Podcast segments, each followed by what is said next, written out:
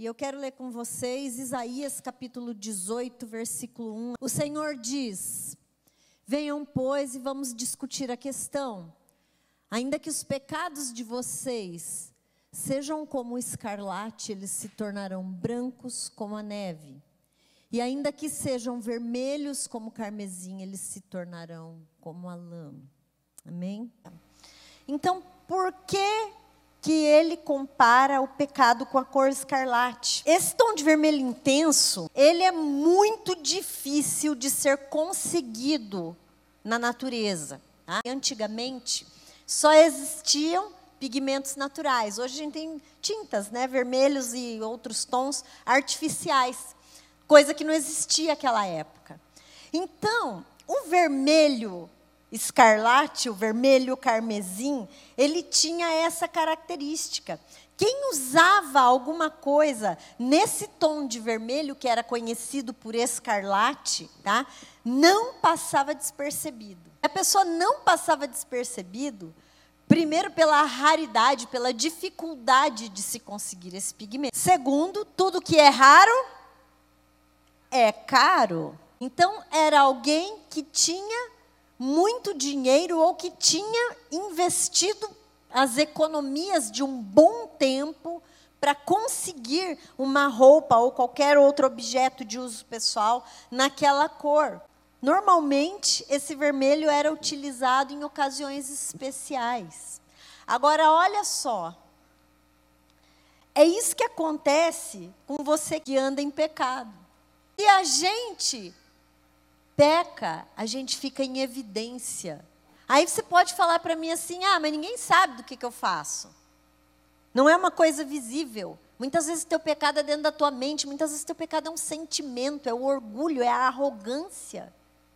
Você se acha. Ou muitas vezes é aquele pecadinho do clique maldito na madrugada, a hora que está todo mundo dormindo, ou você mora sozinho. Mas a palavra de Deus nos fala. Mas a primeira coisa que ela fala é que os olhos de Deus estão em todo lugar. Então os olhos de Deus olham para dentro de você e enxergam isso.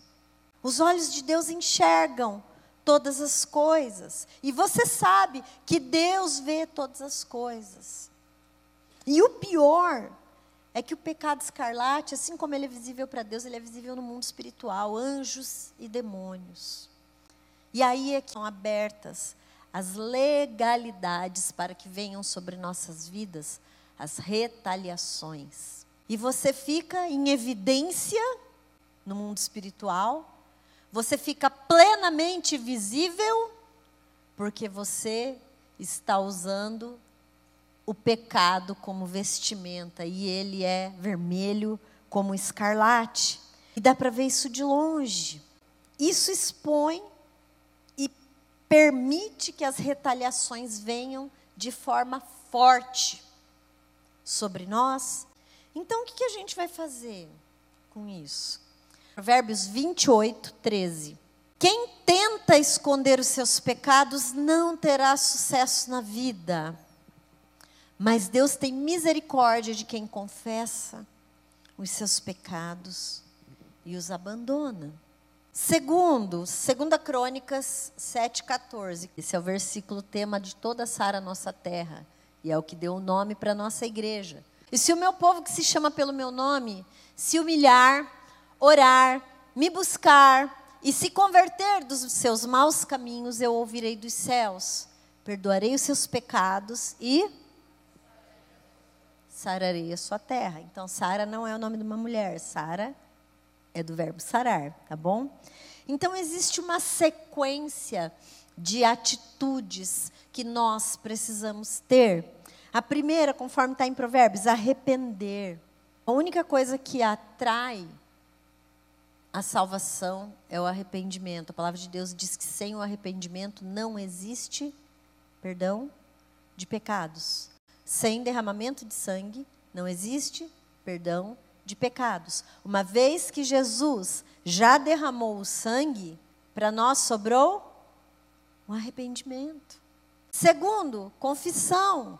Existem coisas que você vai ter que confessar para Deus e tudo bem. Mas tem coisas que você vai ter que confessar para o teu líder. Sabe por quê? Porque quando você confessa, você tira uma máscara. E a gente sempre fala para vocês, né? Nunca deixa o diabo saber mais do que o teu líder. Se o diabo sabe mais da sua vida do que o seu líder, ele está com você na mão. Quando você confessa, você conta com o indulto, porque a confissão normalmente ela é uma consequência do arrependimento. E converter os caminhos, como fala aqui no versículo de 2 Crônicas, diz respeito a mudar de atitude. Quem se arrepende, confessa o pecado, muda de atitude e abandona o pecado, esse é aquele que vai ter os seus pecados perdoados.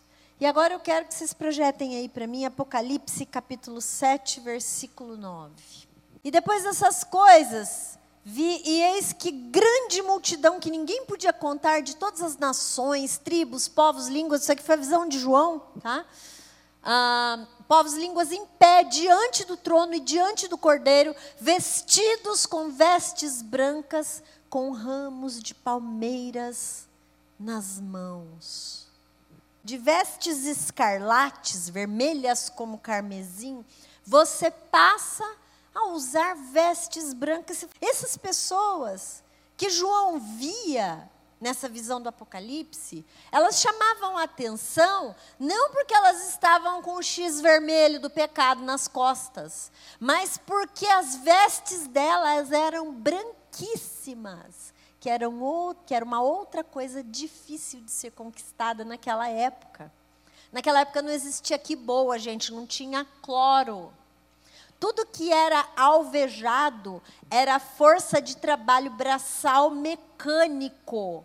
Não existiam substâncias alvejantes. Existiam algumas plantas saponáceas que melhoravam o aspecto, mas não existia um alvejante, como a gente conhece hoje. Mas ele fala em vestes alvas, tem uma versão que fala alvas. Eles chamavam atenção pela brancura, pela pureza e não pela vermelhidão. Porque pecado confessado é pecado perdoado. Pecado confessado, atitude mudada, pecado abandonado é pecado perdoado. E a mancha carmesim não paira mais sobre você.